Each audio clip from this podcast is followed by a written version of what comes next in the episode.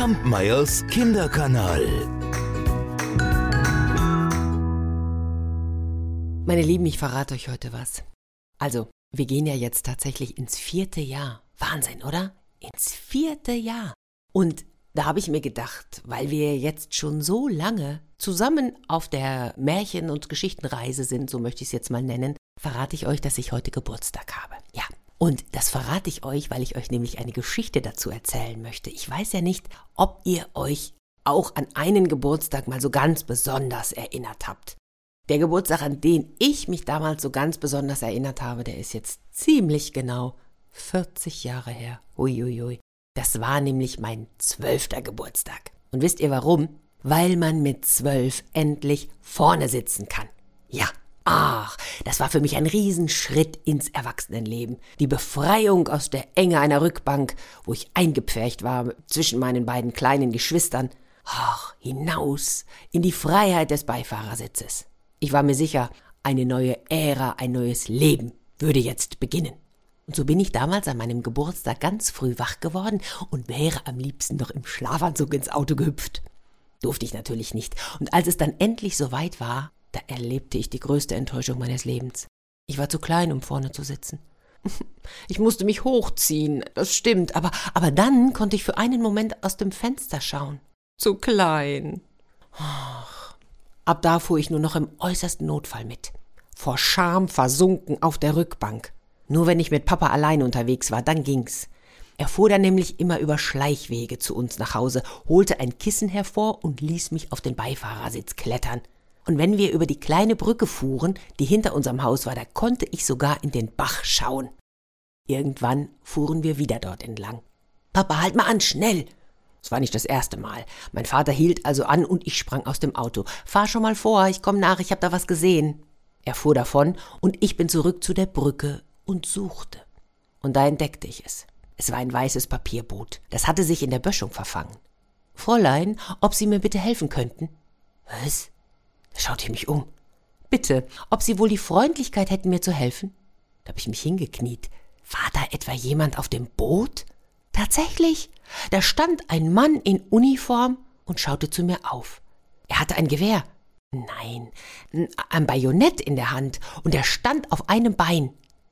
Sprich nicht mit Fremde. Das hat meine Eltern mir eingebläut. Aber der war ja gar nicht fremd. Ich erkannte ihn doch sofort. Das war der standhafte Zinnsoldat.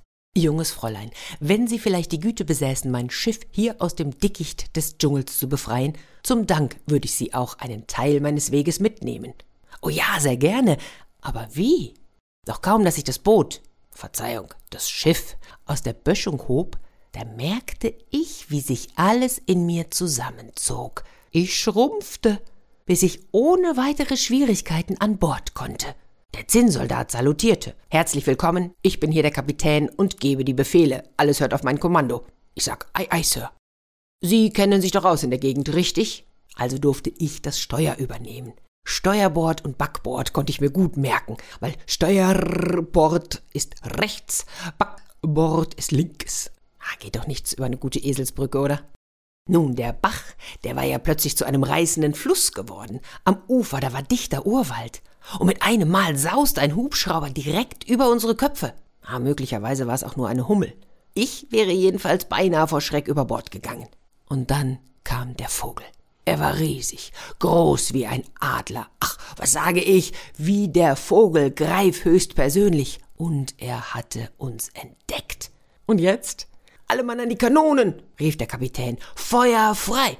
Das schien den Vogelgreif gar nicht zu stören. Er hielt weiterhin auf uns zu. Und als er so nah war, dass ich schon den Belag auf der Zunge seines weit geöffneten Schnabels sehen konnte, da begann ich laut zu singen. Und ich schwöre, sein Schnabel klappte zu und auch der Ausdruck in seinen Augen veränderte sich. Doch mit einem Mal traf ihn etwas mit voller Wucht an der Seite, er drehte ab und verschwand. Getroffen, bravo, bravissimo, sind Sie wohl auf? Ich war immer noch ganz benommen, der Kapitän auch, und da schauten wir uns um. Und am Ufer, da stand inmitten all dieser Schling- und Sumpfpflanzen eine Orchidee. Fräulein Orchidee, wie wir bald erfahren sollten, und die freute sich. Ach, das ist das erste Mal, dass ich beim Werfen tatsächlich getroffen habe. Dort, wo ich herkomme, da pflege ich für gewöhnlich keinen Kontakt zu solchen Kreaturen.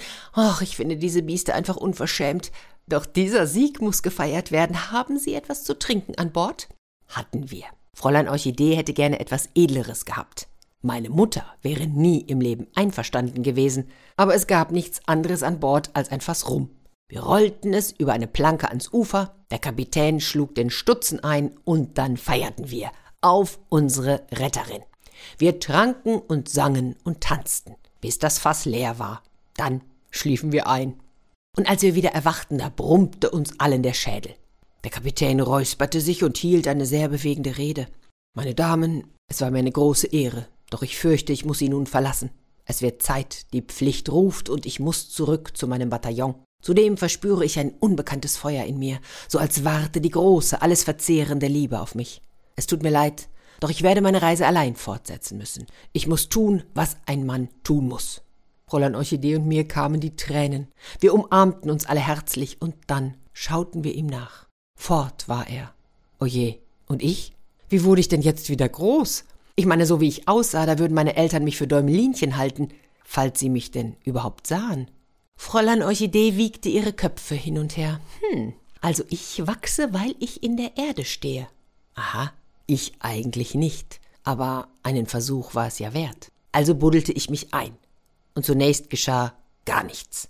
Oh, das dauert aber ganz schön lang. Geht das nicht schneller? Ich muss zu Hause sein, ehe es dunkel wird. Versuche deine Beine tief in die Erde zu recken und die Zehen zu spreizen.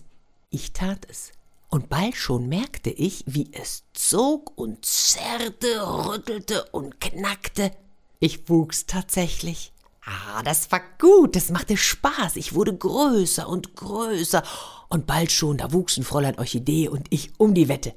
Wir waren riesig, fast bis zum Himmel, und ich sagte, guck mal, Fräulein Orchidee, da in dem Haus, da wohne ich. Das Fenster dort, das ist mein Zimmer. Da ist auch noch Platz für dich. Willst du nicht mitkommen? Das wollte sie gerne, weil sie war ja nur zufällig an diesem Bach gelandet. Man habe sie ausgesetzt. Das ist eine ganz unschöne Geschichte. Ja, und nachdem wir also beschlossen hatten, zusammen zu bleiben, da wuchsen wir wieder nach unten. Denn so groß wie wir da waren, konnten wir ja auch unmöglich zu Hause auftauchen. Das hätte, hätte unangenehme Fragen nach sich gezogen. Und bald war ich wieder so groß, also so klein wie vorher. Fast. Denn, ganz ehrlich, diese Gelegenheit konnte ich mir schließlich nicht entgehen lassen. Meinen Eltern ist nichts aufgefallen, denn an jenem Abend hatten sie nur Augen für Fräulein Orchidee. Aber am nächsten Tag haben sie sich gewundert. Ach, du hast ja über Nacht einen Schuss gemacht, du bist gewachsen. Ja, und ab jenem Zeitpunkt, da durfte ich vorne sitzen. An welchen Geburtstag erinnerst du dich noch? Magst du es mir schreiben oder mir sogar ein Bild dazu malen? Ich freue mich. Kampmeyers Kinderkanal.